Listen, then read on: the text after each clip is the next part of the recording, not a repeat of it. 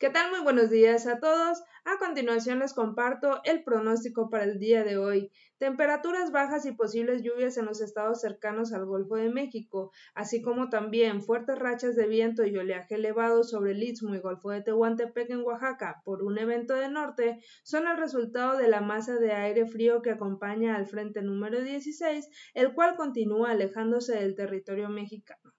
También por otra parte, algunas zonas de occidente y centro de México tendrán presencia de lluvias debido a la combinación de un canal de baja presión con vientos en altura, los cuales están aportando humedad del Océano Pacífico tal como lo vemos en pantalla. Respecto a las temperaturas bajas y como es muy habitual de la temporada, estas se concentran hacia la zona de la Sierra Madre Occidental y su cercanía, así como también en lo que es la zona centro del país.